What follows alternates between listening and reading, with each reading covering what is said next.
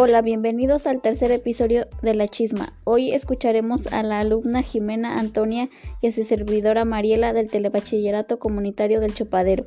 En este episodio hablaremos sobre el por qué no se electrocutan los pájaros que se posan sobre los cables de alta tensión. La corriente eléctrica que circula por los cables es como un río de electrones que fluye a toda velocidad como el cable es un buen conductor opone muy poca resistencia a su paso y de esta manera la electricidad puede recorrer largas distancias, desde la central eléctrica hasta nuestros hogares o hasta los lugares de consumo.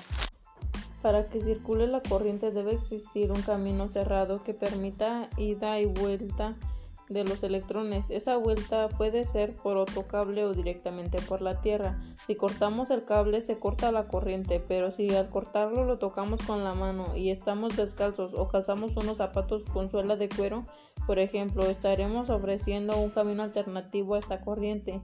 Esta pasará a través de nuestro cuerpo hasta la Tierra provocando la desagradable experiencia de un calambrazo. Si alguien toca un cable de alta tensión y ofrece un camino hasta, otro cable o hasta el suelo, la descarga será brutal. En este caso, dado que nuestros cuerpos no son buenos conductores de la electricidad, se produce un brusco aumento de temperatura que achicharrará materialmente al desafortunado que los cuerpos se calientan al ser atravesados por la corriente eléctrica es fácil de comprobar.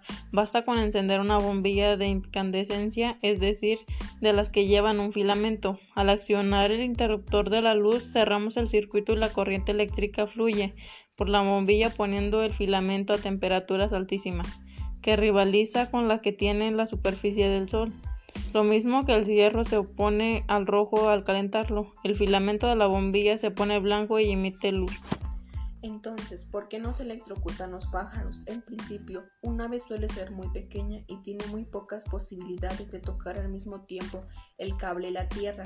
Ahora dos cables del tendido eléctrico. Lo normal es que el ave esté posada sobre un solo cable de alta tensión, sin entrar en contacto con nada más.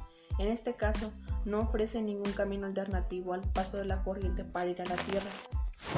Por supuesto, la electricidad podría entrar por una pata, atravesar el cuerpo y salir por la otra, pero eso no sucede, porque la corriente tiende a escoger siempre el camino más fácil, y entre seguir la pata a pata por el cable no tiene prácticamente resistencia, y atravesar el cuerpo del ave que sí la ofrece y mucho, elige lo primero.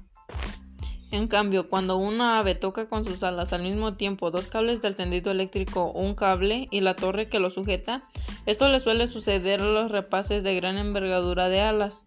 Está ofreciendo un camino alternativo mucho más interesante para el paso de la corriente. El río de electrones puede elegir entre continuar recorriendo los cables durante kilómetros y pasar a tierra a través de los distintos aparatos eléctricos, que en un conjunto oponen una gran resistencia a pasar directamente del cable a la tierra cruzando del cuerpo del animalito. La opción más fácil es pasar en bloque a través del animal y el pobre pájaro no dice ni pío. El tema en sí es muy curioso y muy chistoso a la vez de entender, pero creo que con, los, creo que con lo explicado haya quedado entendido. Esperamos que les haya gustado el episodio de hoy. Nos vemos pronto.